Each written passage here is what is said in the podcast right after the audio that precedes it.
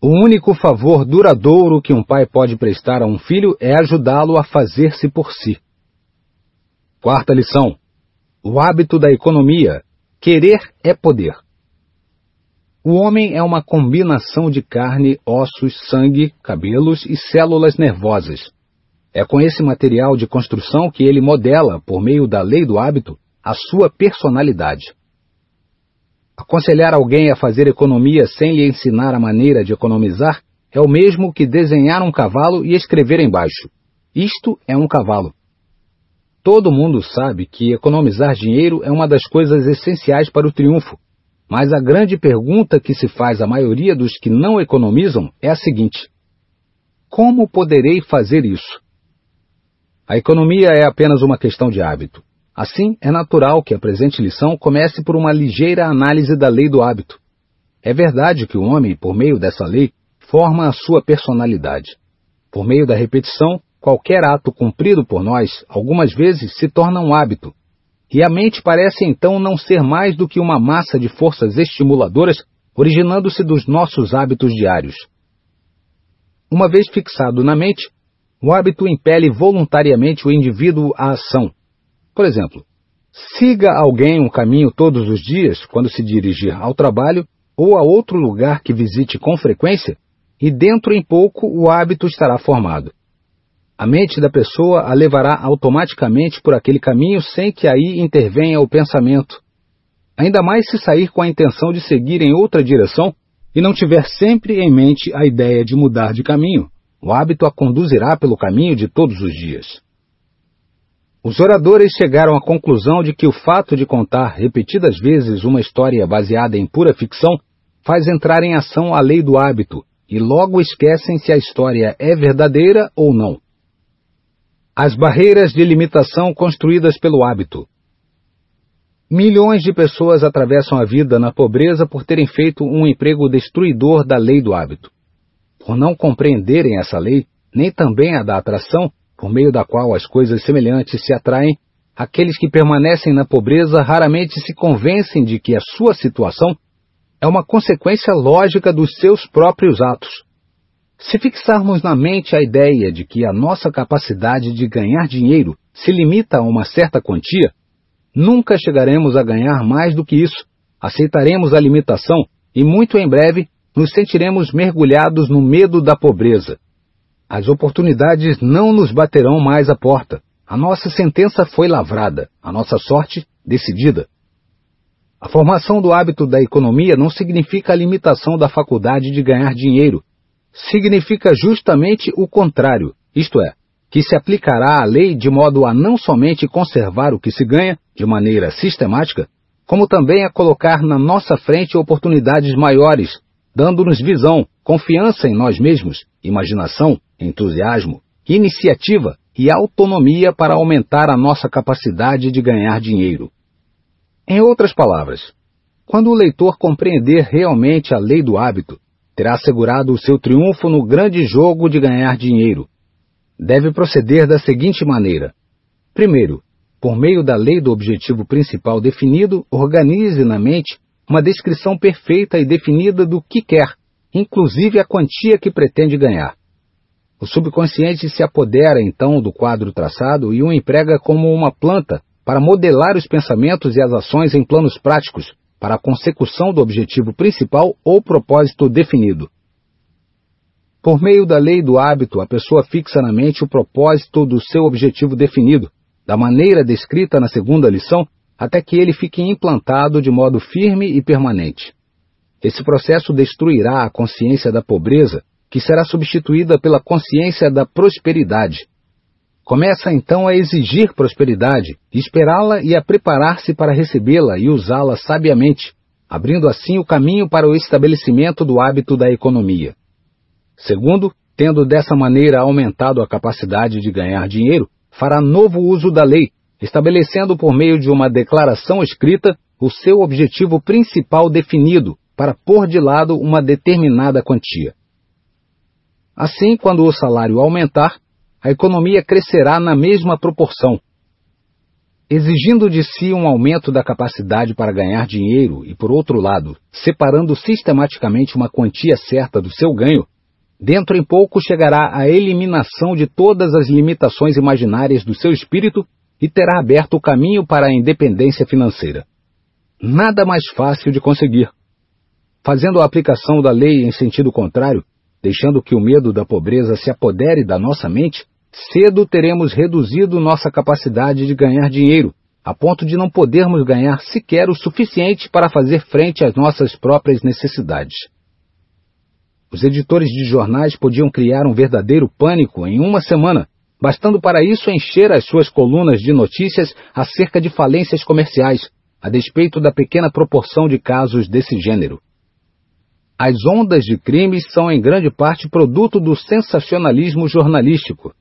Um simples assassinato, quando explorado pelos jornais, por meio de títulos escandalosos, basta para iniciar uma onda regular de crimes análogos em várias localidades. Depois que os jornais publicaram histórias de aplicação de injeções misteriosas, casos idênticos apareceram em várias localidades dos Estados Unidos. Todos nós somos vítimas dos nossos hábitos, seja qual for a nossa situação na vida. Qualquer ideia deliberadamente fixada na mente, ou qualquer ideia que permitamos se fixe na nossa mente como resultado da sugestão do ambiente, da influência de associados, etc., nos levará certamente a praticar atos de acordo. Forme alguém o hábito de pensar e falar em prosperidade e abundância, e muito em breve evidências materiais começarão a manifestar-se sob a forma de novas oportunidades, mais amplas e inesperadas. As coisas iguais se atraem. Se um comerciante se habitua a falar e a pensar que os negócios não vão bem, as coisas irão mal, de fato. Um pessimista, se o deixarmos exercer sua influência durante muito tempo, pode destruir o trabalho de meia dúzia de homens competentes e conseguirá isso implantando nos espíritos a ideia da pobreza e do fracasso. Somos magnetos humanos e estamos constantemente atraindo para nós as pessoas cujas características se harmonizam com as nossas. Não devemos querer ser esse tipo de pessoa. Um dos banqueiros mais prósperos do estado de Illinois afixou o seguinte letreiro no seu escritório: Aqui só se fala em prosperidade. Quem souber de casos infelizes, é favor guardá-los para si, pois não temos interesse em conhecê-los. Nenhuma firma comercial deseja contratar os serviços de um pessimista, e todos os que compreendem a lei da atração e a lei do hábito evitarão um pessimista como evitam um larápio qualquer, pois sabem muito bem que os indivíduos pessimistas destroem tudo em torno de si. Em dezenas de milhares de lares, o tópico geral da conversa é a pobreza. E por isso a maioria desses lares não obtém mais do que isso. Pensam em pobreza e aceitam a pobreza como seu quinhão na vida. Julgam que, pelo fato de os seus antecessores terem sido pobres, eles permanecerão pobres também. A consciência da pobreza é formada em consequência do hábito de pensar na pobreza e ter medo dela. A escravidão das dívidas. A dívida é um senhor impiedoso, um inimigo fatal do hábito da economia. A pobreza por si só é suficiente para matar a ambição e destruir a autoconfiança e a esperança, mas acrescente-se a ela a responsabilidade das dívidas, e toda e qualquer vítima desses dois cruéis senhores estará inevitavelmente condenada ao fracasso. Sob o peso das dívidas, nenhum homem é capaz de realizar o seu melhor trabalho, ou de expressar-se em termos que infundam respeito, de criar ou levar avante um objetivo definido na vida. O homem que se deixa escravizar pelas dívidas é tão desamparado como o escravo limitado pela ignorância ou preso aos grilhões. Um amigo íntimo meu, cujos vencimentos são de mil dólares por mês, é casado com uma senhora que gosta da vida de sociedade e de exibições, gastando para isso 20 mil dólares por ano, quando o rendimento do casal é apenas de 12 mil. Um débito de 8 mil dólares é o que meu amigo tem como certo. Os filhos são gastadores, tendo aprendido esse hábito com a mãe. São duas moças e um rapaz, estão em idade de frequentar a escola superior mas não podem fazê-lo devido à situação econômica do pai. O resultado é o mal entendido entre pais e filhos, e uma vida familiar insuportável. É terrível pensar em atravessar a vida como uma vítima, acorrentada inteiramente aos outros por dívidas. A acumulação de dívidas é um hábito. Começa-se de modo modesto, até que as dívidas vão assumindo proporções enormes, pouco a pouco dominando inteiramente o indivíduo. Milhares de jovens casais iniciam a vida conjugal sob o peso de dívidas desnecessárias e nunca mais conseguem libertar-se delas. Passada a lua de mel e a novidade do casamento, o casal começa a sentir os embaraços financeiros. Finalmente, os esposos ficam insatisfeitos um com o outro e produzem-se desentendimentos sérios, que quase sempre terminam em divórcio. Um homem escravizado pelas dívidas não encontra tempo nem gosto para formar um ideal, implanta limitações no seu espírito, condena-se a viver agrilhoado ao medo e à dúvida, aos quais nunca escapa. Para evitar a infelicidade das dívidas é pouco todo o sacrifício que se faça. Pensemos no que devemos a nós mesmos e aos que dependem de nós e tomemos a resolução de nunca dever a ninguém. É esse o conselho dado por um dos homens que maiores êxitos tem alcançado e cujas primeiras oportunidades foram destruídas pelas dívidas. Esse homem conseguiu compreender a tempo o caminho errado que seguia, eliminou o hábito de comprar o que não necessitava e libertou-se da escravidão das dívidas. A maioria dos homens que se habituam a dever não tem a felicidade de compreender o seu erro a tempo de libertar-se dessa prisão pois a dívida é qualquer coisa semelhante à areia movediça, que vai levando o indivíduo cada vez mais para o fundo. O temor da pobreza é um dos mais devastadores dos seis medos básicos descritos na terceira lição. O homem que se endivida irremediavelmente é uma vítima do medo da pobreza, perde a ambição e a confiança em si mesmo, mergulhando pouco a pouco na apatia. Há duas classes de dívidas, e tão diferentes em natureza que merecem ser descritas aqui. 1. Um, as dívidas decorrentes de coisas supérfluas e que se tornam um peso morto. 2. As dívidas feitas no decorrer de uma transação comercial ou profissional, que representam mercadorias ou trabalho e que podem ser convertidas em ativo. Quem disse que isso não era possível? e que grandes realizações terá essa pessoa a seu crédito para empregar tão facilmente a palavra impossível.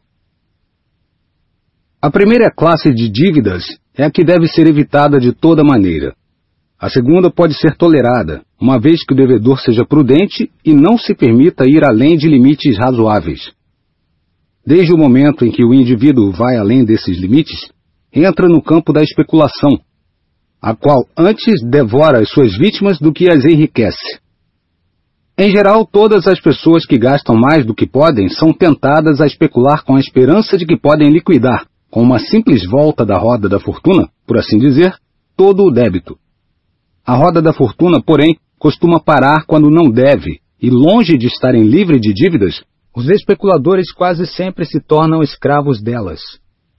O medo da pobreza destrói a força de vontade das pessoas endividadas, que ficam assim incapacitadas de restaurar a fortuna perdida e, o que é pior, perdem toda a ambição de libertar-se da escravidão das dívidas. Quase não se passa um dia em que a gente não tenha uma oportunidade para ler nos jornais notícias de suicídios motivados por dívidas e preocupações financeiras. Essa causa motiva mais suicídios por ano do que todas as outras juntas. Isso é um leve indício da crueldade do medo da pobreza. Durante a Guerra Mundial, milhões de homens se enfrentaram nas trincheiras sem vacilar, embora soubessem que a morte os rondava bem de perto. Entretanto, diante do medo da pobreza, os homens se tornam servis, desesperam, perdem a razão e se suicidam. A pessoa que não tem dívidas pode afastar a pobreza e conseguir grandes sucessos financeiros, mas para aquele que tem dívidas, as realizações são apenas possibilidades remotas e nunca uma probabilidade. O medo da pobreza é um estado de espírito destruidor, negativo. Além disso, tem tendência para atrair disposições de espírito semelhantes. Por exemplo, o medo da pobreza pode atrair o da doença, e os dois, o da velhice, de maneira que a vítima, que já é uma presa da pobreza, adoece e envelhece antes do tempo. Milhões de pessoas têm encontrado a morte prematura em consequência desse cruel estado de espírito. Há menos de 12 anos conheci um rapaz que exercia um cargo de responsabilidade no National City Bank of New York.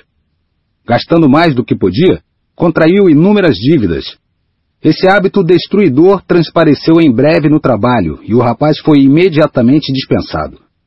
Conseguiu outro emprego com menor salário, porém os seus credores o atrapalhavam tanto que ele resolveu pedir demissão e mudar-se para outra cidade, onde esperava escapar a essa perseguição e onde pretendia ficar até juntar dinheiro suficiente para pagar todas as dívidas. Os credores, porém, parecem dotados de um faro especial para seguir os devedores, e assim logo descobriram o rapaz.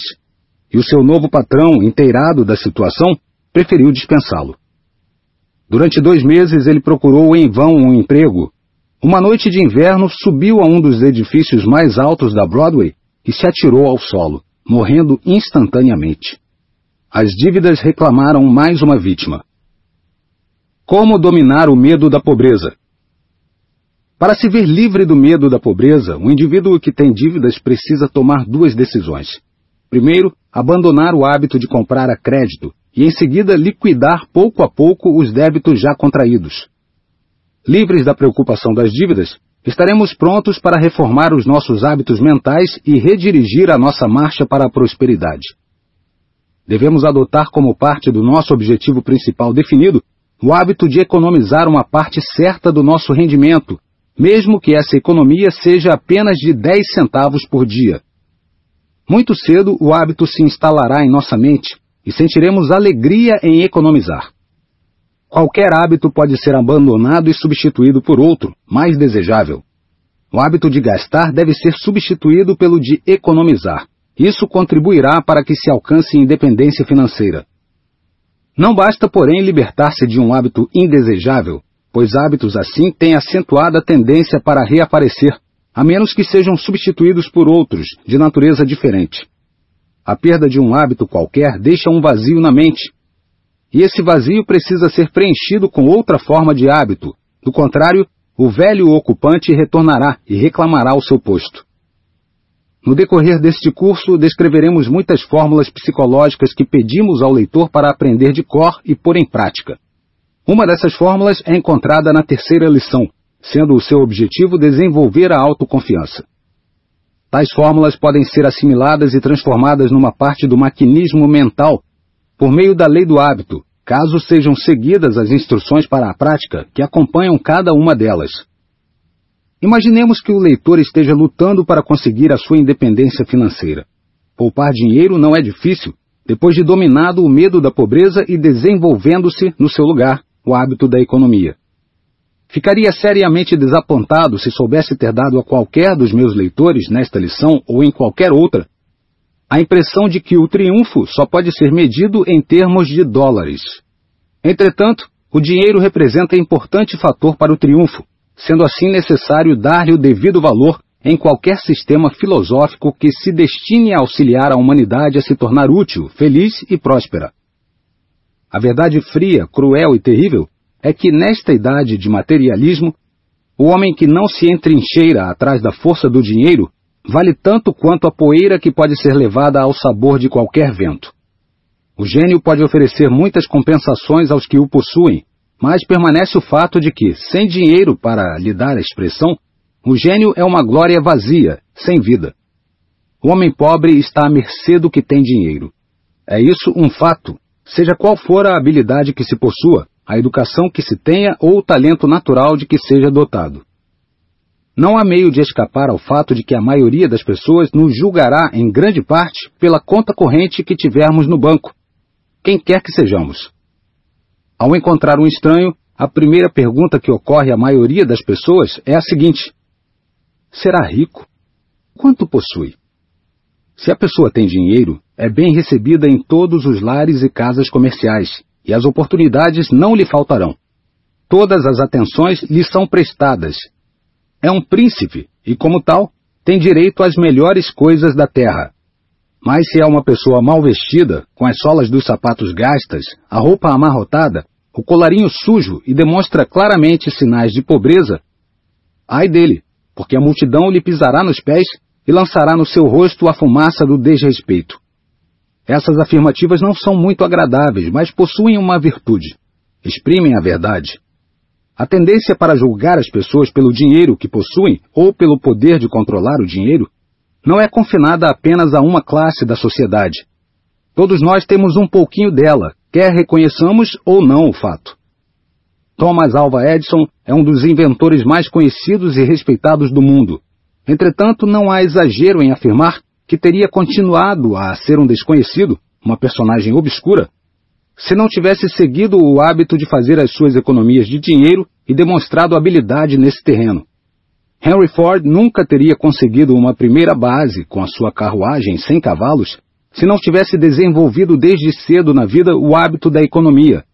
Além disso, se Ford não tivesse posto algum dinheiro de lado e se tivesse se deixado empolgar pelo poder, teria sido tragado pelos competidores ou pelos que ambicionavam tomar-lhe o negócio há muitos anos. Muitas vezes acontece que um homem trilhe por muito tempo a estrada do triunfo e a primeira queda nunca mais se levanta, apenas porque não possui dinheiro para as horas de emergência. O número de falências por ano devido à falta de capital reserva para as emergências é realmente assombroso. Essa causa motiva mais falências comerciais do que todas as outras combinadas. Os fundos de reserva são essenciais para a operação eficiente de qualquer negócio. Do mesmo modo, as economias são essenciais para o triunfo individual. Sem fundos de economia, o indivíduo sofre por dois lados. Primeiro, pela incapacidade de agarrar as oportunidades que aparecem apenas para as pessoas que possuem algum capital. E, em seguida, pelos embaraços que surgem numa emergência que exige dinheiro. Pode-se dizer também que o indivíduo sofre ainda por um terceiro lado, quando não desenvolve o hábito da economia. Ressente-se da falta de outras qualidades essenciais para o triunfo e que se originam da prática da economia. Os centavos que a gente costuma jogar fora, se fossem sistematicamente economizados e adequadamente empregados, poderiam conduzir à independência financeira. A faculdade de ganhar dinheiro e o economizar constituem uma ciência, mas as regras por meio das quais o dinheiro é acumulado são tão simples que qualquer pessoa pode segui-las. O principal requisito para isso é a força de vontade para subordinar o presente ao futuro, eliminando as despesas desnecessárias com coisas de luxo. Um jovem que recebia apenas 20 dólares por semana como chofer de um grande banqueiro de Nova York foi aconselhado por seu patrão a tomar nota de cada centavo que gastasse por semana. No fim da primeira semana, apresentou a seguinte nota de despesas: Cigarros, 75 centavos. Chicletes, 30 centavos. Refrescos, 1 dólar e 80 centavos. Charutos, 1 dólar e 50 centavos. Cinemas, 1 dólar. Barba, inclusive gorjeta, 1 dólar e 60 centavos. Jornais, diários e dominicais, 22 centavos. Engraxate, 30 centavos. Total de despesas miúdas, 7 dólares e 47 centavos. Casa e comida, 12 dólares. Dinheiro em mão, 53 centavos. Total, 20 dólares. Tais números contam uma história trágica que pode muito bem ser aplicada a milhares de outras pessoas jovens. De 20 dólares, economiza apenas 53 centavos. Gasta 7 dólares e 47 centavos com coisas que poderiam ser bastante reduzidas e algumas até mesmo eliminadas. Na verdade, com exceção da barba e do lustro dos sapatos, ele poderia economizar todo o restante dos 7 dólares e 47 centavos. Na tabela organizada pela Associação de Empréstimos e Construções, Building and Loan Association, pode-se ver o que representa uma economia de 7 dólares e 47 centavos por semana. Suponhamos que aquele rapaz guardasse 25 dólares por mês. No fim de 10 anos, com os juros, teria nada menos de 5 mil dólares. Cada fracasso, cada adversidade, cada sofrimento podem ser uma bênção disfarçada, pois abranda a parte animal da nossa natureza. O jovem em questão tinha 21 anos de idade no momento em que realizou o balanço das suas despesas. Aos 31 anos, poderia dispor de uma quantia substancial num banco, tendo economizado 25 dólares por mês, e essa economia lhe teria dado muitas oportunidades que o conduziriam à independência financeira. Alguns indivíduos de visão estreita, pseudofilósofos, vivem dizendo que ninguém pode ficar rico economizando apenas alguns dólares por semana. Isso pode conter uma boa dose de verdade. Mas o outro lado do caso é que a economia, mesmo de uma pequena quantia, coloca o indivíduo em situação tal que muitas vezes lhe dá vantagens comerciais que podem encaminhá-lo rapidamente para a independência financeira. A tabela da Associação de Empréstimos e Construções de Nova York mostra que uma economia mensal de 5 dólares durante 10 anos proporciona uma soma bem razoável. Seria interessante para o leitor copiar essa soma, pregá-la no espelho no qual se mira todas as manhãs e todas as noites, pois isso lhe incutirá a ideia da economia. A tabela deve ser reproduzida em letras grandes e colocada nas paredes de todas as escolas públicas do mundo, onde possa servir de constante lembrete às crianças sobre o valor do hábito da economia. Há alguns anos, antes de dar grande importância ao hábito de economia, fiz um balanço do dinheiro que gastava facilmente. A quantia foi tão alarmante que me levou a escrever esta lição e a acrescentar o hábito da economia às 15 leis do triunfo. Do balanço que realizei, constatei o seguinte: 4 mil dólares herdados, empregados num negócio de peças de automóveis de sociedade com um amigo que perdeu o dinheiro dentro de um ano. 3.600 dólares, dinheiro extra, ganho com artigos escritos para jornais e revistas, todo ele gasto inutilmente. 30 mil dólares, ganhos com o treinamento de 3 mil vendedores, com o auxílio da filosofia da lei do triunfo. Esse dinheiro foi empregado numa revista que não teve êxito por falta de capital reserva. 3.400 dólares, dinheiro extra, ganho com discursos e conferências públicas, todo gasto à medida que ia entrando, 6 mil dólares, quantia que podia ter sido economizada durante o período de 10 anos dos salários regulares, na base de 50 dólares mensais. 47 mil dólares. Se essa quantia tivesse sido economizada e empregada nas associações de empréstimos e construções, ou em outro negócio que rendesse juros compostos, ascenderia a soma de 94 mil dólares, não sou vítima de nenhum dos hábitos mais comuns de dissipação, como jogos, bebidas e excessos de diversões. É quase incrível que um homem com hábitos de vida razoáveis e moderados tivesse gasto infrutíferamente 47 mil dólares em pouco mais de 10 anos. Mas isso pode acontecer. Uma reserva de capital de 94 mil dólares, rendendo juros compostos, é o suficiente para dar a qualquer homem a independência financeira de que necessita. Lembro-me de uma ocasião em que o presidente de uma grande corporação me enviou um cheque de 500 dólares por um discurso que pronunciei num banquete oferecido aos empregados dele. E lembro-me ainda do que me veio à mente quando abri a carta com o cheque. Eu pretendia comprar um automóvel novo e aquela quantia dava exatamente para pagar a primeira prestação. Em 30 segundos, eu havia assim gasto todo o dinheiro que recebera. Talvez muitas pessoas já tenham passado pela mesma experiência.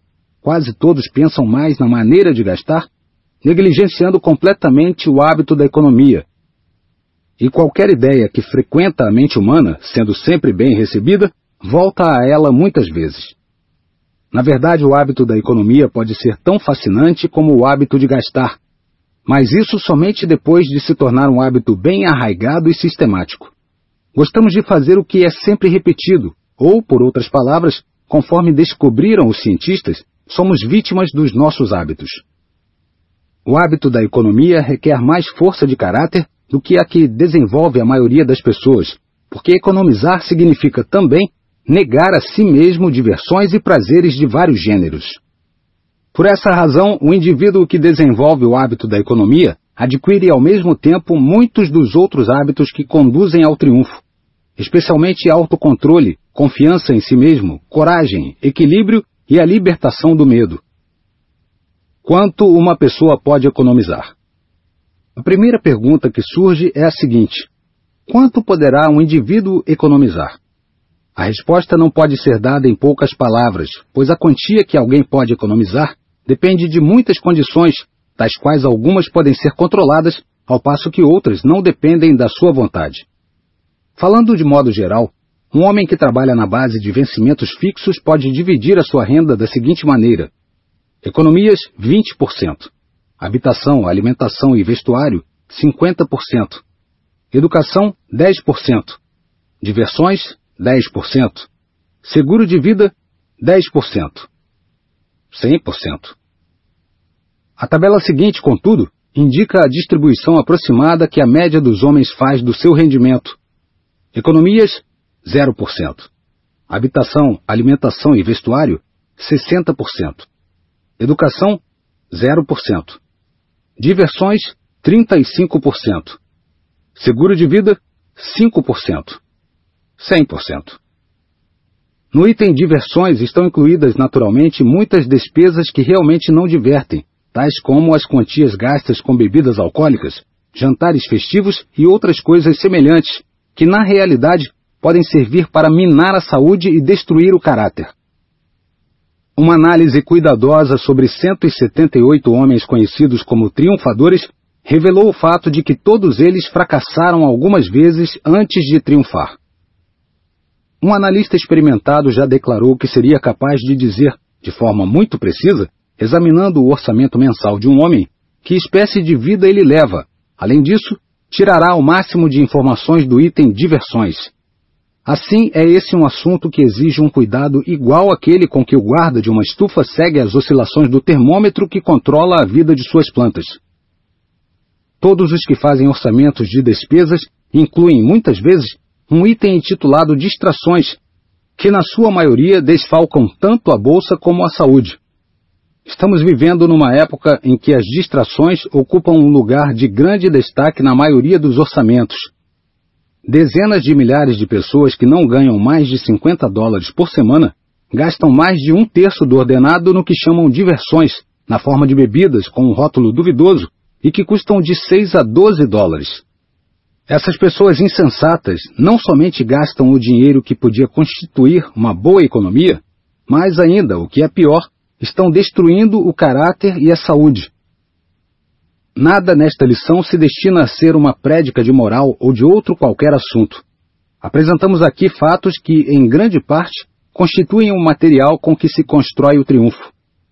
Seja como for, é esse um lugar apropriado para narrar alguns fatos que dizem respeito diretamente a essa questão de alcançar o triunfo, e que não podem ser omitidos, sob pena de enfraquecer todo o curso em geral e esta lição em particular. Não sou um reformador nem um pregador de moral, pois esse campo de esforços pertence já a pessoas competentes.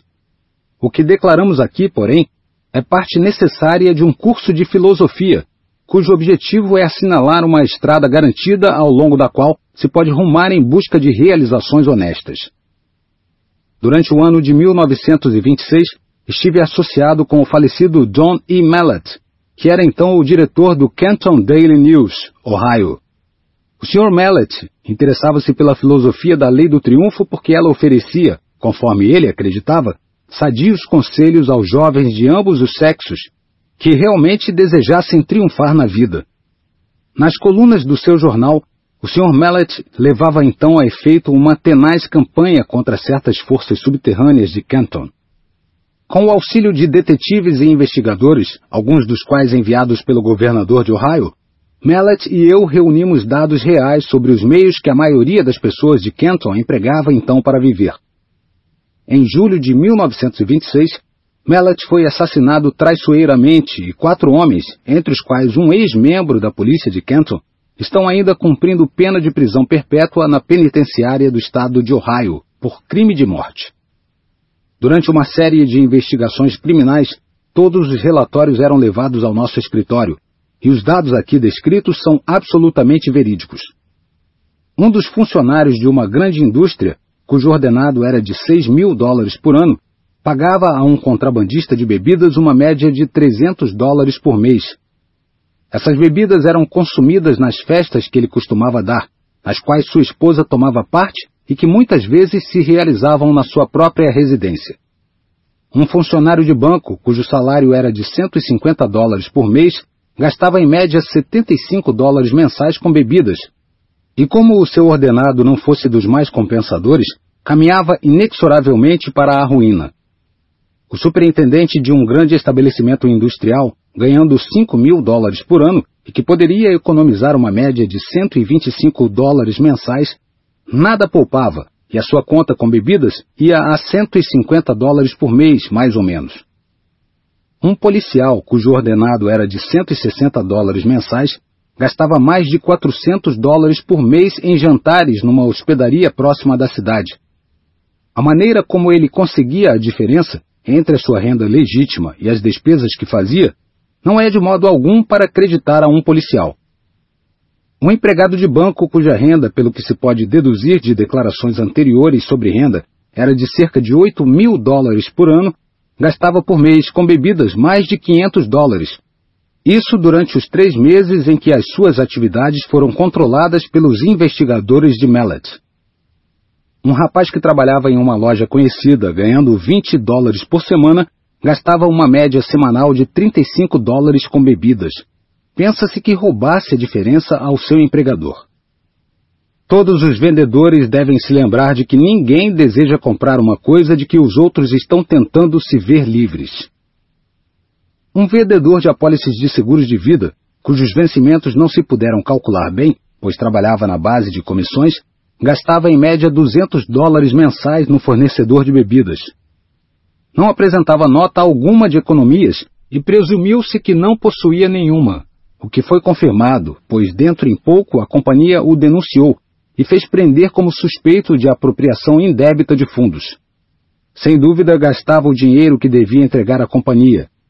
Hoje esse rapaz cumpre pena na penitenciária do estado de Ohio. Um rapazola que frequentava ainda o ensino médio despendia uma soma elevada com bebidas. Quanto era realmente não foi possível apurar, visto não ter sido registrado pelo fornecedor. Mais tarde, os pais desse jovem tiveram de prendê-lo para salvá-lo de si próprio. Apurou-se então que roubava as economias de sua mãe, tendo tirado mais de 300 dólares desse dinheiro. Realizei uma série de conferências em 41 escolas de ensino médio, uma vez por mês, durante todo o ano letivo.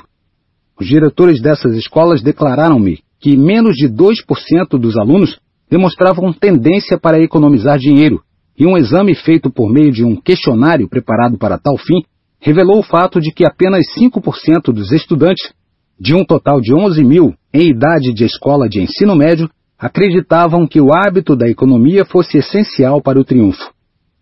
Não admira que os ricos estejam ficando mais ricos e os pobres cada vez mais pobres. Chame-se a isso afirmação socialista, se se quiser, mas os fatos vêm em apoio da sua exatidão. Não é difícil qualquer pessoa enriquecer num país de gastadores como os Estados Unidos, onde todo mundo gasta os centavos que lhe vêm às mãos. Há muitos anos, quando não se espalhara ainda a mania de gastar que assola hoje todo o país, F. W. Imaginou um meio muito prático de apanhar os níqueis e pratas que milhares de pessoas costumam desperdiçar. Esse sistema rendeu-lhe mais de 100 milhões de dólares em poucos anos. Woodward morreu mas perdura o seu sistema de economizar e as suas lojas se tornaram cada vez maiores. As Five and Ten Cent Stores têm sempre as fachadas pintadas de vermelho vivo, brilhante. É uma cor simbólica, pois o vermelho denota perigo. Cada uma dessas lojas é um monumento provando com exatidão que um dos defeitos principais da geração atual é o hábito de gastar. Todos nós somos vítimas desse hábito, Infelizmente, quase todos nós somos criados por pais que não possuem a menor noção da psicologia de tal hábito.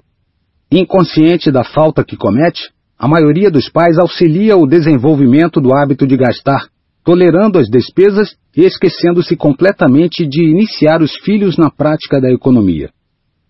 Os hábitos da primeira infância nos acompanham sempre por toda a vida.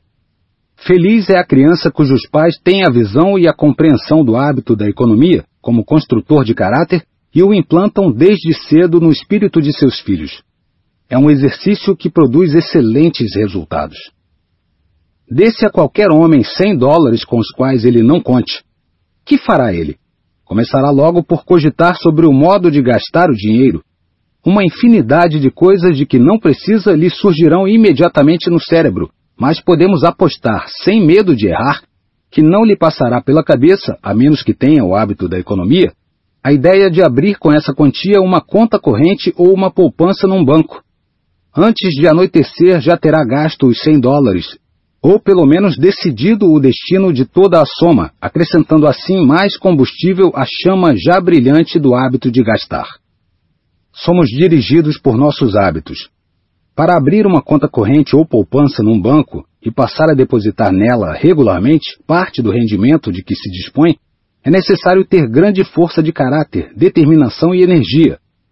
Há uma regra por meio da qual todo homem pode determinar, mesmo com antecedência, se desfrutará ou não de independência financeira, coisa tão desejada por todos, e essa regra nada tem a ver com o rendimento da pessoa. Essa regra é a seguinte: se alguém seguir sistematicamente o hábito de economizar uma percentagem certa de todo o dinheiro que ganha ou recebe de outra maneira, pode estar certo de que alcançará uma situação financeira independente. Porém, se nada economiza, pode ter certeza de que jamais adquirirá independência financeira, seja qual for a renda de que possa dispor. A única exceção a tal regra é apresentada pela pessoa que não economiza, mas herda uma fortuna tão grande que não pode gastá-la toda, ou que recebe a herança em usufruto. Mas são possibilidades raras, e talvez o leitor não espere que lhe aconteça esse milagre. Devemos pensar muito antes de falar, pois as nossas palavras plantarão a semente do triunfo ou do fracasso no espírito de alguém. Privo da intimidade de muitas centenas de pessoas nos Estados Unidos e em alguns outros países. Há quase 20 anos que venho observando esses amigos e conheço assim, por experiência, como vivem, por que motivo alguns deles fracassaram, enquanto outros triunfaram, e também as razões para esses fracassos e triunfos. Essa lista de conhecidos inclui homens que controlam centenas de milhões de dólares e de fato possuem milhões já adquiridos. Inclui também homens que tiveram milhões e que hoje não possuem um níquel. Com o objetivo de demonstrar ao leitor deste curso a maneira como a lei do hábito se torna uma espécie de pivô para o triunfo ou o fracasso, e a razão exata pela qual nenhum homem adquire independência financeira sem desenvolver antes o hábito da economia sistemática, descreveremos aqui a maneira como vivem alguns desses conhecidos. Começaremos pela história completa de um homem que, segundo as suas próprias palavras, conseguiu ganhar um milhão de dólares em publicidade e agora nada possui. Essa história verídica apareceu no American Magazine e será transcrita aqui por gentileza dos editores da revista. A narrativa é absolutamente verídica e foi incluída como parte da presente lição porque o seu autor, W. C. Freeman, quis tornar públicos os seus erros, na esperança de que outros possam evitá-los. Ganhei um milhão de dólares e hoje não possuo um centavo. Conquanto seja difícil e mesmo humilhante confessar em público uma falta notável que transformou por completo a minha vida, resolvi fazer essa confissão pelo bem que daí pode advir para outros. Farei uma confissão completa da maneira como deixei escorrer pelos dedos todo o dinheiro que ganhei, quantia que se aproximava de um milhão de dólares.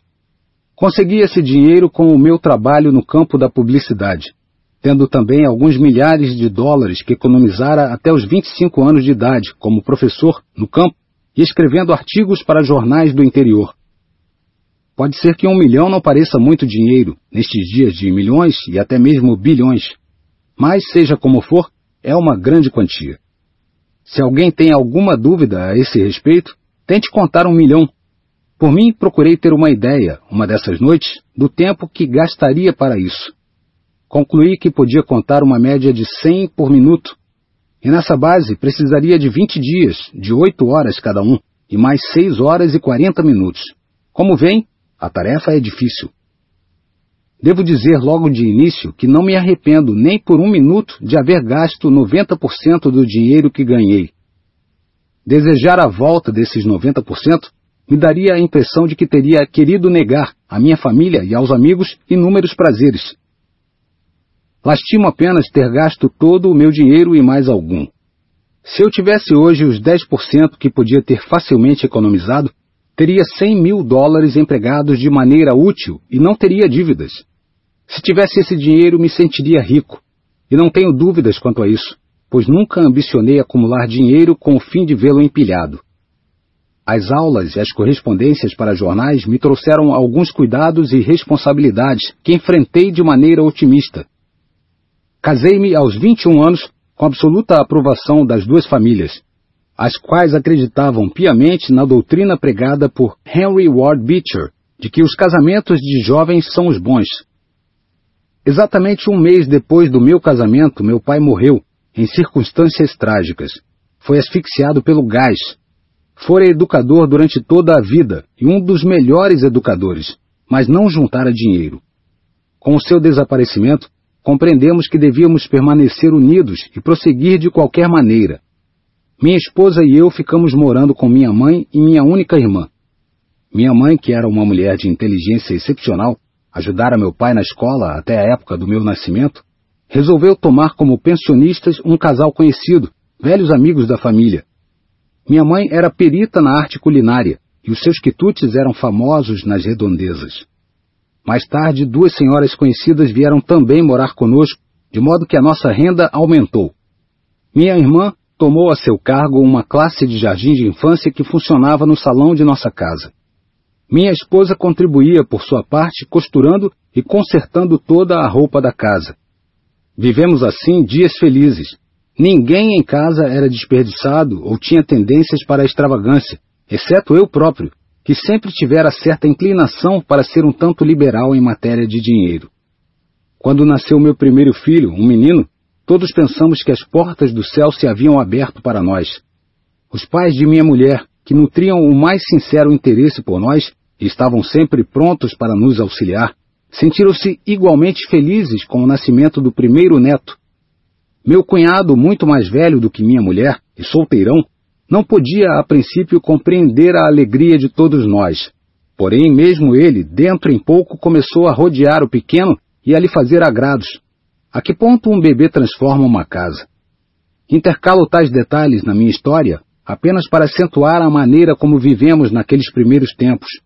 Eu não tinha oportunidade para gastar muito e, contudo, sentia-me tão feliz como nunca me havia sentido. O mais estranho em tudo isso é que a experiência daqueles dias não me ensinou o valor do dinheiro. Se houve algum dia uma pessoa que tivesse tido uma lição prática para guiá-lo no futuro, essa pessoa de certo fui eu. Mas deixem-me contar-lhes de que maneira me afetou essa experiência prematura. O nascimento de meu filho trouxe-me inspiração para ganhar mais do que ganhava, ensinando e escrevendo artigos para jornais. Não queria dar à minha mulher, à minha mãe e à minha irmã a impressão de que continuariam indefinidamente a contribuir para manter a casa. Por que deveria um homem como eu, forte e sadio como sempre fui, e com certa capacidade para ganhar dinheiro, contentar-se sendo um simples raio da roda, em vez de ser a roda inteira? Por que não proveria inteiramente as necessidades da família? Seguindo o meu desejo de ganhar mais, dediquei-me ao comércio de livros, além do trabalho habitual. Finalmente, abandonei o ensino e concentrei-me nas duas outras atividades. O meu negócio de livros levou-me um dia a Bridgeton, Nova Jersey. Foi ali que comecei realmente a ganhar dinheiro. Precisava estar sempre fora de casa, mas o sacrifício era bem compensado, pois os lucros eram animadores. Ganhei em algumas semanas o dinheiro necessário para enviar à família uma quantia maior do que a que lhe fornecera durante um ano inteiro com o trabalho na escola e os artigos para jornais. Depois de firmar-me na zona de Bridgeton, interessei-me por um tal jornal daquela cidade, o Morning Star. Pareceu-me que o editor do jornal precisava de um auxiliar. Procurei-o e disse-lhe isso. Ele me respondeu: Por Deus, rapaz, como poderei contratá-lo se não ganho o bastante para viver? É justamente por isso que o procuro, disse-lhe eu. Creio que juntos poderemos transformar o Star, fazer dele um jornal triunfante. Vou dizer-lhe o que pretendo fazer. Trabalharei para o senhor durante uma semana, à razão de um dólar por dia. No fim da semana, se tiver feito bons negócios, o senhor passará a me dar três dólares por dia. E se as coisas continuarem bem, na terceira semana me pagará seis dólares, e assim por diante, até que o jornal renda o bastante para que o senhor possa me pagar 50 dólares semanalmente. O editor concordou com a minha proposta. Ao fim de dois meses, eu recebia 50 dólares por semana, o que naquela época era considerado um grande salário. Compreendi então que começava a ganhar dinheiro, mas se desejava tanto o dinheiro, era apenas para dar conforto à minha família. 50 dólares por semana representavam quatro vezes mais do que eu ganhava antes. Meu trabalho no Star abrangia a redação de editoriais, reportagens, redação e negócios de anúncios, que davam muito resultado, revisão de provas e cobranças. Trabalhava sem parar durante toda a semana, mas não me sentia fatigado, pois era forte e, além disso, o trabalho me interessava. Fazia também correspondências para o New York Sun, o Philadelphia Record e o Trenton Times de Nova Jersey, o que me dava uma média de 150 dólares mensais, pois se tratava de uma boa região para jornais. O Star deu-me uma lição que moldou finalmente o curso da minha vida. Compreendi que ganharia muito mais como agente de publicidade do que escrevendo para jornais. Os anúncios constituem um negócio lucrativo. Consegui um anúncio no Star sobre a indústria de ostras em Nova Jersey. Esse anúncio rendeu 3 mil dólares. E o diretor dividiu o dinheiro comigo. Eu nunca tinha visto uma soma tão grande. 1.500 dólares 25% mais do que ganhei em dois anos na escola e em outros trabalhos. Mas economizei esse dinheiro, ou ao menos uma parcela dele? Não. Que uso fiz dele? Com esse dinheiro, eu poderia proporcionar tantos prazeres à minha esposa, ao meu filhinho, à minha mãe e à minha irmã, que o gastei mais facilmente do que o ganhara. Mas não teria sido o mesmo que jogar o dinheiro fora num dia de chuva? Meu trabalho em Bridgeton atraiu a atenção de Sam Hudson, correspondente do Philadelphia Record, em Nova Jersey. Hudson era dessa espécie de jornalistas cujo maior prazer na vida consiste em auxiliar os outros. Disse-me ele que eu devia procurar me colocar numa grande cidade, e prometeu que arranjaria para mim um emprego na Filadélfia, e cumpriu a promessa. Mudei-me com minha mulher e meu filho para Germantown, Ali fui encarregado da seção de publicidade do semanário Germantown Gazette. A princípio não ganhei tanto como em Bridgeton, pois tive de abandonar as correspondências para jornais. Essa seção estava a cargo de outros correspondentes, mas dentro em pouco eu ganhava 25% a mais. A Gazette precisou triplicar o seu tamanho para incluir todos os anúncios e eu recebi um aumento substancial no meu salário. Além disso, passei a fazer a crônica social do Philadelphia Press, edição de domingo. Bradford Merrill, redator-chefe desse jornal, hoje diretor de um dos mais importantes jornais de Nova York, designou-me uma vasta área de ação. Eu tinha de fazer reportagens todas as noites, exceto aos sábados. Pagavam-me cinco dólares a coluna, mas eu fazia uma média de sete colunas todos os domingos, que me proporcionavam 35 dólares extras. Era mais dinheiro para gastar, e o gastei. Não tinha a menor noção sobre a maneira de fazer um orçamento de despesas. O dinheiro entrava e saía. Eu não tinha tempo, ou pensava que não tinha, para vigiar as minhas despesas. Um ano depois, fui convidado para fazer parte da seção de publicidade do Philadelphia Press, o que era uma grande oportunidade para um rapaz. Eu adquirira grande prática sob a direção de William L. McLean, então proprietário do Philadelphia Evening Bulletin. Conservava ainda o meu lugar de cronista social, de maneira que ganhava mais ou menos o mesmo que em Germantown. Porém, o meu trabalho não tardou a despertar a atenção de James Elverson, editor do antigo Saturday Night and Golden Days, que acabara justamente de adquirir o Philadelphia Inquirer. Ofereceram-me a gerência do serviço de publicidade, que aceitei. Isso significava um grande aumento no meu salário. E logo depois, minha família aumentou com o nascimento de uma filha. Pude então fazer o que desejava, desde o nascimento de meu primeiro filho. Reuni novamente a família, minha mulher, as duas crianças, minha mãe e minha irmã. Finalmente podia libertar minha mãe de todo cuidado e responsabilidade, e não desejava que ela os tivesse nunca mais enquanto vivesse. Ela morreu aos 88 anos de idade, 25 anos depois da morte de meu pai. Nunca esquecerei as últimas palavras que me disse. Você, Will, nunca me causou a menor preocupação. E fosse eu uma rainha, nunca poderia ter me dado mais do que me deu. Então eu ganhava quatro vezes mais do que meu pai ganhara como inspetor das escolas públicas da nossa cidade natal, Phillipsburg, em Nova Jersey. Entretanto, o dinheiro saía do meu bolso com a mesma facilidade com que entrava. As despesas aumentavam a cada aumento de salário, o que é, suponho, o hábito de muita gente. não havia razão para gastar menos do que ganhava. O resultado é que em breve vi me empilhando dívidas e desde então nunca mais deixei de dever. Havia de pagar em qualquer tempo, pensava, e nunca me ocorreu, a não ser 25 anos mais tarde, que as dívidas acabariam por me trazer grandes cuidados e infelicidade, que poderia perder amigos e crédito. Numa coisa, contudo, devo fazer-me justiça. Gastava demais, porém nunca me descuidei do meu trabalho. Sempre procurava mais trabalho para fazer e sempre o encontrava. Passava muito pouco tempo em casa. Ia jantar em casa todas as noites. Brincava com as crianças até a hora de irem para a cama. Voltava ao escritório e continuava a trabalhar. Assim se passaram anos. Nasceu-me outra filha. As crianças cresceram. Agora eu desejava que cada uma de minhas filhas tivesse um pônei e um carro. E queria também dar a meu filho um cavalo. Achei depois que a família precisava de um cupê ou de um carro aberto. Comprei tudo isso. Instalei a indispensável cocheira que custava um quarto da minha renda anual. Descobri o golfe. Tinha 41 anos de idade. Ia jogar como ia para o trabalho. Punha no jogo todo o meu interesse e acabei por aprender a jogar bem. Meu filho e minha filha mais velha costumavam jogar comigo e em breve se tornaram peritos. Minha filha precisava sempre passar o inverno no sul e o verão nas Adirondacks. Mas, em vez de mandá-la com a mãe, sozinha, eu achava que os outros dois deviam ir também. Durante o inverno, iam todos para Pinehurst, na Carolina do Norte, e o verão era passado em vilegiaturas caras, como nas Adirondacks ou em New Hampshire. Tudo isso custava muito caro.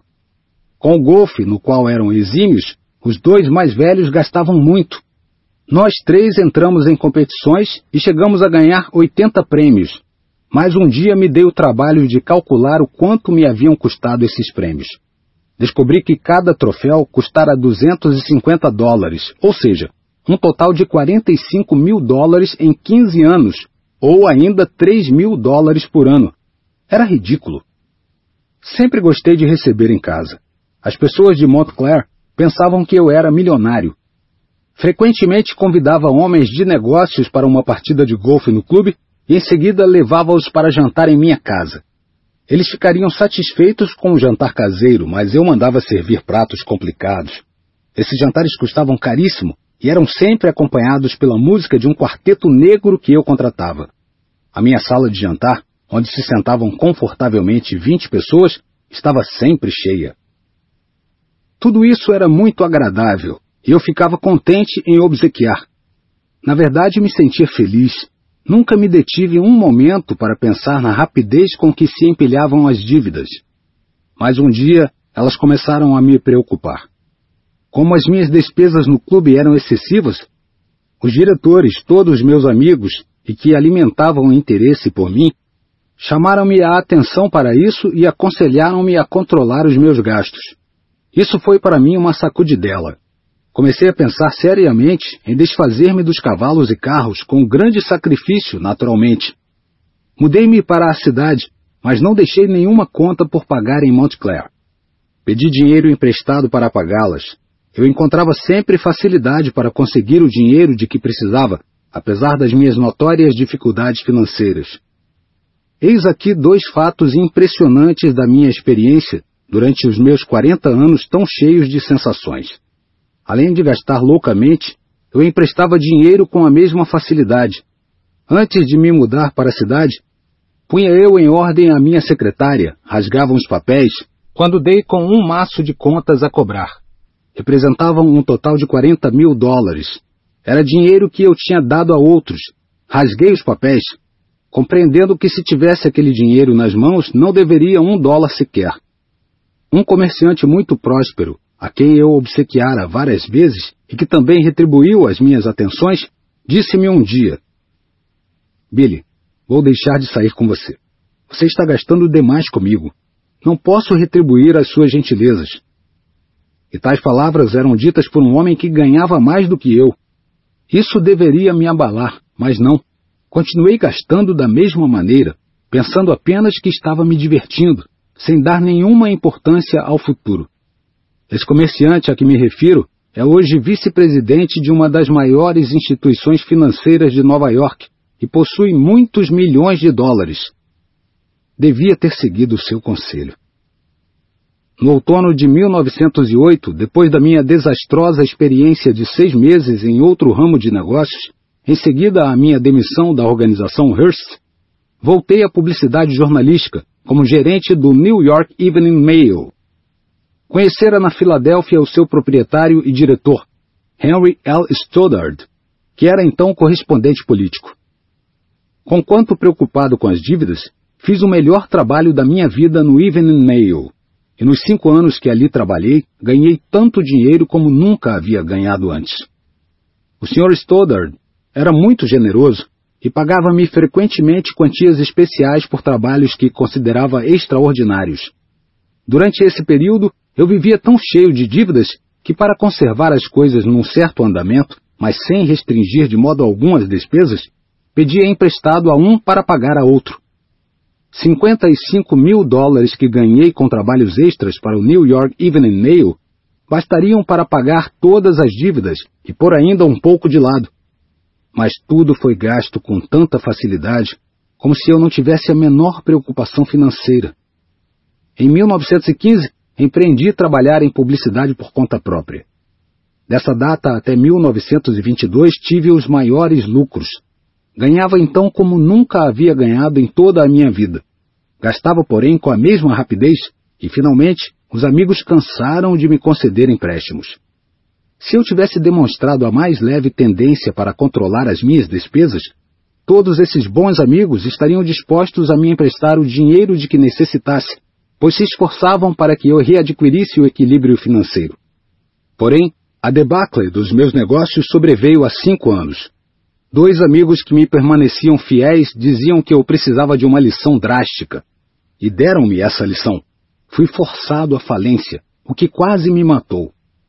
Tinha a impressão de que todos os que me conheciam me apontavam, ridicularizando-me. Era uma loucura. Embora houvesse muito comentário, nem todos me olhavam com hostilidade. Para um homem que conseguira alcançar o máximo de prestígio na sua profissão e que ganhara tanto dinheiro era extremamente doloroso encontrar-se em tal situação. Orgulhoso e de extrema sensibilidade, a desgraça me abalou de tal modo que decidi ir para a Flórida, onde tive uma excelente oportunidade. A Flórida se me apresentava como o Eldorado. Pensei que me fosse possível ganhar bastante dinheiro em pouco tempo e logo poder regressar a Nova York, tendo readquirido não somente o prestígio, como também ganho o bastante para pagar todas as dívidas. Durante algum tempo julguei ter realizado essa ambição. Porém, fui atingido pelo grande colapso nas vendas de imóveis, sofrido por todo o país. Assim, estava de volta a Nova York, onde tivera tão grande prestígio, onde ganhara rios de dinheiro e tivera centenas de amigos. Foi uma estranha experiência. Uma coisa, porém, é certa. Aproveitei a lição. Estou certo de que surgirão oportunidades no meu caminho e que a minha capacidade para ganhar dinheiro será restaurada. E então sei que poderei viver tão bem como sempre vivi, mas com 40% do meu rendimento. Dividirei os outros 60% em duas partes, deixando 30% para pagar os meus credores e os outros 30% para seguros e economias. Se me deixasse abater pelos meus erros do passado, ou se enchesse o espírito de preocupações, não seria capaz de empreender a luta para me redimir. Além disso, seria um ingrato para com o Criador, que me dotou de uma saúde admirável. Poderá haver maior felicidade do que essa? Sou muito grato às adversidades que aparecem na minha vida, pois elas me ensinaram a tolerância, a simpatia, o autocontrole, a perseverança e algumas outras virtudes que, sem essas adversidades, eu jamais conheceria. Seria também ingrato à memória de meus pais que me educaram em todos os preceitos da moral. Deixaria de ter o incentivo e o apoio que tenho encontrado, em grande medida, em centenas de homens de negócios e bons amigos que me auxiliaram a construir uma excelente reputação no meu campo profissional. Essas lembranças são o sol que ilumina a minha vida e farei uso delas como meio para preparar futuras realizações. Com bastante saúde, uma fé sem desfalecimentos, uma energia inquebrantável, um otimismo incessante e uma confiança ilimitada em que é possível a um homem vencer a sua luta, mesmo que só bastante tarde na vida venha a compreender a espécie de tática que deve empregar? Pode haver outra razão que nos detenha a não ser a morte? A história do Sr. Freeman poderia ser a de milhares de outros homens que nada economizam, com a exceção única de que nem sempre os seus rendimentos atingem a tão grande soma a maneira de viver, o modo de gastar dinheiro e as razões para gastar, tal como foram descritas nessa história, demonstram a maneira como trabalha o cérebro dos gastadores. Uma compilação de estatísticas sobre o rendimento e as despesas de 16 mil famílias, cujos chefes foram analisados por nós, revelou alguns fatos que serão de grande auxílio para quem quer que deseje fazer um orçamento de renda e despesa, numa base prática que seja segura e econômica. A média da renda, nesses casos, oscilou entre 100 e 200 dólares por mês. Um orçamento dentro dessas duas quantias deveria ser o seguinte: uma família de duas pessoas cuja renda seja de 100 dólares por mês deveria economizar de 10 a 12 dólares mensalmente. O custo de residência não deve ir além de 25 a 30 dólares por mês. A despesa com a alimentação deve ser calculada entre 25 e 30 dólares. O vestuário, entre 15 e 20 dólares. Diversões e despesas imprevistas, de 8 a 10 dólares por mês. Uma família cuja renda é de 100 dólares por mês, se tivesse um aumento de renda de 125 dólares mensais, poderia economizar 20 dólares. Feliz é a pessoa que aprendeu que o melhor meio de receber é dar primeiro. Uma família de duas pessoas cuja renda se eleva a 150 dólares por mês deve distribuir as suas despesas da seguinte maneira: economia, 25 dólares, residência, 35 a 40 dólares, alimentação, 35 a 40 dólares, vestuário, 20 a 30 dólares, diversões, 15 a 20 dólares. Com um salário de 200 dólares, o orçamento deveria ser o seguinte: Economia, 50 dólares. Residência, 40 a 50 dólares. Alimentação, 35 a 45 dólares. Vestuário, 30 a 35 dólares. Diversões, 15 a 20 dólares. Uma família de duas pessoas com uma renda de 300 dólares mensais poderia dividir suas despesas da seguinte maneira: economia 55 a 65 dólares, residência 45 a 60 dólares. Alimentação, 45 a 60 dólares. Vestuário, 35 a 45 dólares. Diversão e educação, 50 a 75 dólares. Alguns poderiam arguir que uma família de duas pessoas, com uma renda de 300 dólares por mês, poderia viver de maneira tão módica quanto uma que tem renda de 100 ou 125 dólares. Entretanto, isso não é exato porque uma pessoa que tem habilidade para ganhar 300 dólares deve estar necessariamente associada com gente de melhor representação e vida social mais intensa. Um homem solteiro que ganha 100, 150 ou 300 dólares poderia economizar consideravelmente mais do que um homem com encargo de família, ganhando salário igual. Em regra, um homem solteiro que não tem ninguém a seu encargo, que não tenha dívidas, pode viver com um orçamento de 50 dólares para casa e alimentação, não ir além de 30 dólares para o vestuário e gastar apenas 10 dólares com diversões. Essas quantias podem ser ligeiramente aumentadas no caso dos que recebem de 150 a 300 dólares. Um rapaz que vive fora de casa e cuja renda por semana é de 20 dólares pode economizar 5 dólares. O restante deverá incluir casa, alimentação e vestuário, uma moça vivendo fora do lar, com a mesma renda, necessita naturalmente de uma quantia um pouco maior, pois a indumentária feminina custa sempre mais caro que a masculina. E além disso, é forçoso que uma mulher cuide mais da sua aparência que um homem. Uma família de três pessoas economizaria menos do que uma família composta de duas apenas, pois maiores são os seus encargos. Com raras exceções, entretanto, como nos casos de famílias que têm dívidas a saldar, qualquer família poderá economizar pelo menos 5% de sua renda bruta. Julgo-me feliz por ter nascido pobre e não ter vindo ao mundo sujeito aos caprichos de pais ricos. É um costume muito comum, hoje, entre as famílias do mundo inteiro, comprar automóveis à prestação, pagando cotas mensais excessivas para as suas finanças. O mais das vezes, as famílias querem comprar carros de luxo, quando as suas posses não lhes permitem senão comprar um carro mais modesto. Um homem que ganha apenas o suficiente para comprar um carro Ford não deve pretender um Studebaker. Precisa contentar-se com o carro mais modesto. Muitos homens solteiros gastam tudo o que ganham com automóveis de luxo. Esse costume é fatal tanto para o triunfo como para a independência financeira que pode ser considerada como parte do triunfo em milhares de casos. As vendas à prestação tornaram-se tão comuns, é tão fácil comprar hoje tudo o que se deseja, que a tendência para gastar além das possibilidades aumenta de maneira assustadora.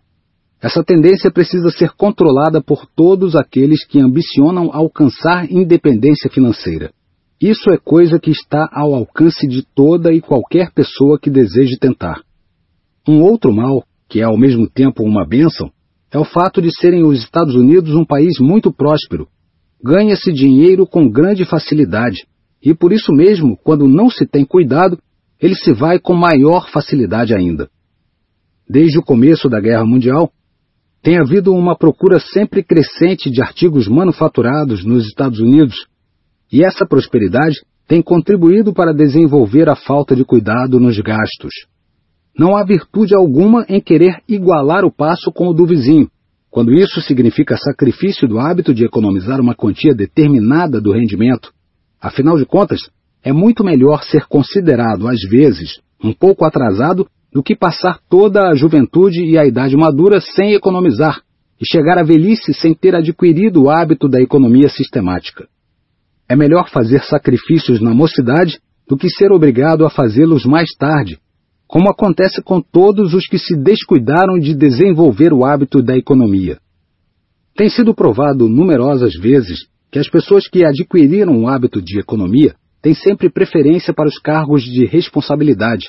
Assim, a economia não somente traz grandes vantagens do ponto de vista do trabalho preferido, não somente proporciona um aumento na conta corrente ou na poupança, como também aumenta da nossa capacidade para ganhar dinheiro, Qualquer comerciante preferirá empregar uma pessoa econômica não somente porque a pessoa faz economia, mas também pelas características que apresenta como um indivíduo mais eficiente. Há muitas firmas que adotam o sistema de não admitir como empregados pessoas que não economizem. Todas as empresas comerciais, sem exceção, deviam adotar o mesmo costume, exigindo dos seus empregados o hábito de economizar. Isso seria uma felicidade para milhares de pessoas que assim teriam força de vontade suficiente para desenvolver esse hábito desejável. Henry Ford foi ainda mais longe, talvez mesmo com mais expediente, induzindo seus empregados não somente à economia, mas a gastar o que gastam de modo sábio, vivendo de maneira sadia e econômica. O homem que leva os seus empregados ao hábito da economia é um filantropo prático. Nada existe tão humilhante que acarrete tanto sofrimento e angústia como a pobreza na velhice, quando o trabalho do indivíduo já não tem aceitação e ele é forçado a voltar-se para os parentes ou para as instituições de caridade. Conviria que um sistema de orçamento fosse mantido por todas as pessoas, tanto casadas como solteiras, mas nenhum orçamento dará resultado se a pessoa que experimenta não tiver coragem para cortar despesas com itens tais como vida social e diversões. Se uma pessoa é tão pouco dotada de força de vontade, a ponto de se julgar obrigada a acompanhar o passo dos ricos que formam a sua roda social e cujo rendimento é muito maior, ou que gastam loucamente tudo o que ganham, então nenhum sistema de orçamento adiantará coisa alguma.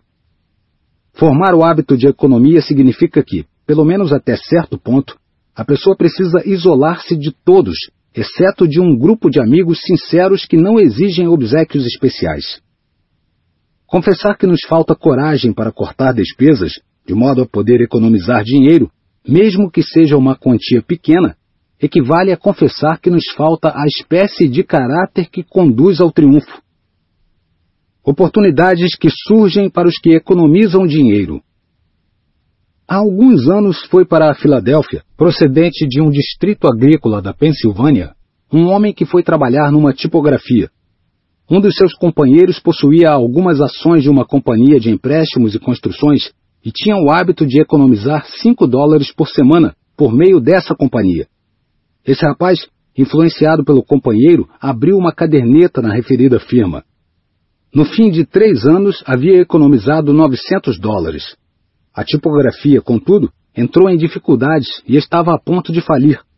O rapaz salvou-a com os 900 dólares que havia economizado em pequenas parcelas e, em troca desse auxílio, passou a ser sócio na casa. Estabelecendo assim um sistema de economias, ajudou a tipografia a pagar todas as dívidas e hoje as suas ações na casa lhe dão um lucro de cerca de 25 mil dólares por ano. Essa oportunidade nunca lhe teria surgido, ou pelo menos ele nunca poderia tê-la aproveitado, se não tivesse adquirido o hábito de economizar. Quando o automóvel Ford estava ainda em processo de aperfeiçoamento, no início da sua existência, Henry Ford necessitou de capital para promover a fabricação e a venda dos seus carros. Procurou alguns amigos que tinham economizado alguns milhares de dólares, entre os quais o senador Cousins. Esses amigos o apoiaram, emprestando-lhe alguns milhares de dólares, e mais tarde receberam milhões de lucro. Quando Wolfworth iniciou o seu plano de criar as Five and Ten Cent Stories, não tinha capital, mas voltou-se para amigos que tinham economizado da maneira mais rigorosa e com grandes sacrifícios. Esses amigos lhe forneceram algum dinheiro e receberam mais tarde centenas de milhares de dólares. Van Helsing concebeu a ideia de fabricar um colarinho que não tivesse os inconvenientes do colarinho duro, mas que não fosse também inteiramente mole. Sua ideia era ótima, mas ele não possuía capital. Não tinha um centavo para levá-la avante. Voltou-se para amigos que tinham algumas centenas de dólares, e os colarinhos Van Helsing enriqueceram a todos. O amor e a justiça são os verdadeiros árbitros de todas as contendas.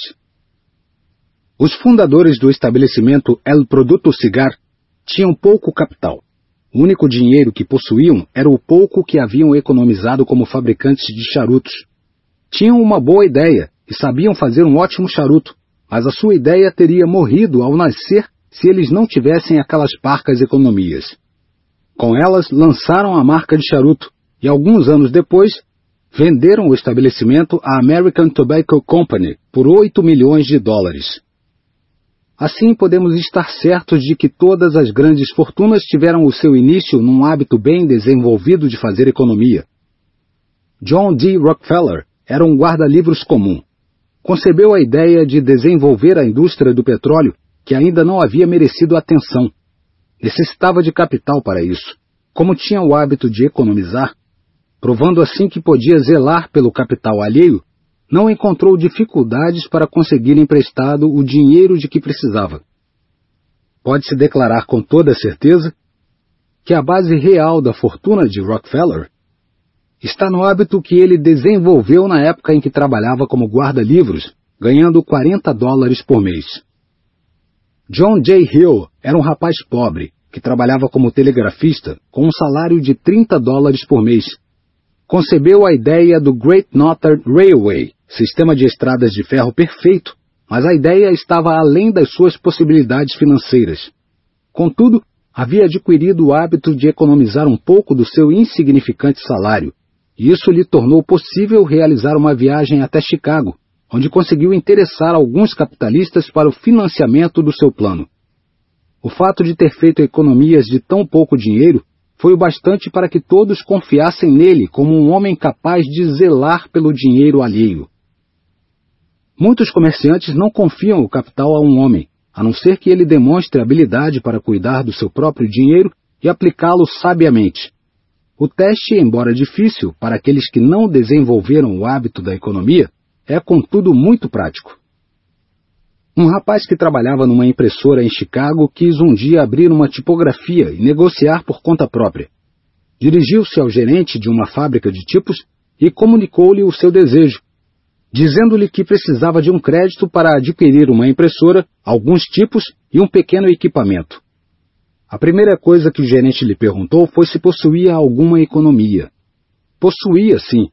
Do seu salário de 30 dólares por semana, economizava metade, e isso havia quatro anos. Conseguiu o crédito pedido. Mais tarde, obteve uma extensão de crédito e tornou-se o proprietário de uma das mais importantes impressoras de Chicago. Chama-se George B. Williams e é muito conhecido do autor deste curso.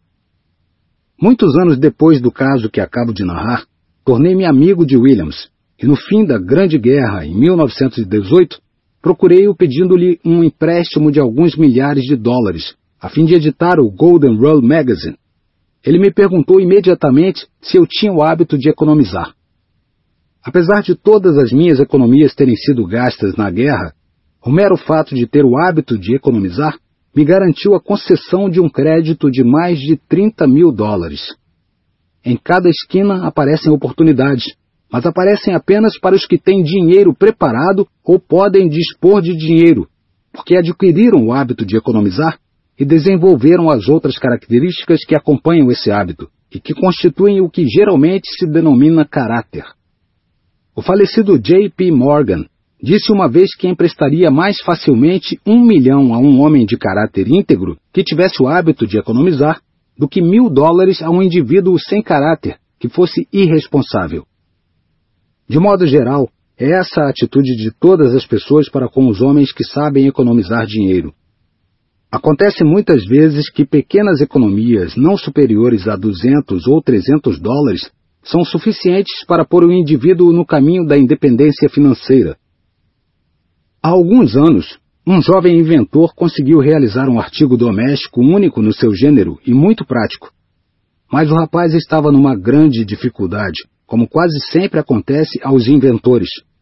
Não tinha dinheiro para lançar no mercado a sua invenção. Além disso, não adquirira o hábito de economizar e não podia, portanto, fazer um empréstimo num banco. Na vida tudo passa. Apenas a verdade é eterna. Seu companheiro de quarto, um jovem mecânico, tinha 200 dólares de economias. Foi em auxílio do outro com essa pequena quantia e fabricaram rapidamente um número de artigos suficiente para dar um bom impulso ao negócio. Venderam depressa a primeira série fabricada e logo mais outra, acumulando assim mil dólares, graças às economias do mecânico. Com essa quantia e algum crédito que conseguiram, compraram as máquinas necessárias para a fabricação do produto. Seis anos depois, o jovem mecânico vendeu a sua parte no negócio por 250 mil dólares Assim, se não fosse o seu hábito de economizar, o inventor nunca teria conseguido ganhar tanto dinheiro, pois não adquirira o hábito sistemático da economia. Casos como esse podem ser multiplicados milhares de vezes, com pequenas variantes de detalhes, e constituem o início de muitas das grandes fortunas dos Estados Unidos, tanto as já acumuladas como as que se fazem presentemente. Pode parecer cruel, triste, mas o fato é que quando não se tem dinheiro e não se desenvolveu o hábito da economia, não se tem sorte e perde-se a oportunidade de ganhar dinheiro. Nunca é demais repetir que o começo de todas as fortunas, grandes ou pequenas, está na formação do hábito da economia. Conserve o leitor esse princípio firmemente gravado na mente e estará no caminho da independência financeira. É bem triste ver um homem de idade avançada forçado a trabalhar arduamente até os seus últimos dias somente por se ter descuidado de desenvolver o hábito da economia. Entretanto, milhões de homens vivem assim no mundo inteiro. A liberdade é o que há de maior na vida. Mas não pode existir liberdade verdadeira sem um grau razoável de independência financeira. É terrível ser forçado a permanecer em determinado lugar num trabalho que talvez não nos agrada por um certo número de horas todos os dias durante toda a vida. De algum modo, é o mesmo que estar numa prisão, uma vez que a liberdade de ação está sempre limitada. Na verdade, não é melhor do que estar numa prisão sob fiança, é até mesmo pior, em certo sentido, pois um prisioneiro pelo menos está livre da responsabilidade de prover a sua subsistência. O único meio de escapar a esse trabalho forçado por toda a vida é adquirir o hábito de economizar dinheiro e perseverar nele, sejam quais forem os sacrifícios necessários para isso. Não há outro caminho para milhões de pessoas, e assim, os que seguirem este curso não podem deixar de compreender o seu grande alcance. Nunca emprestes nem peças emprestado. Com um empréstimo, muitas vezes se perde um amigo. Um empréstimo prejudica a economia. Acima de tudo, sê fiel a ti mesmo. E tão certo como a noite segue o dia, não serás infiel a nenhum homem. Shakespeare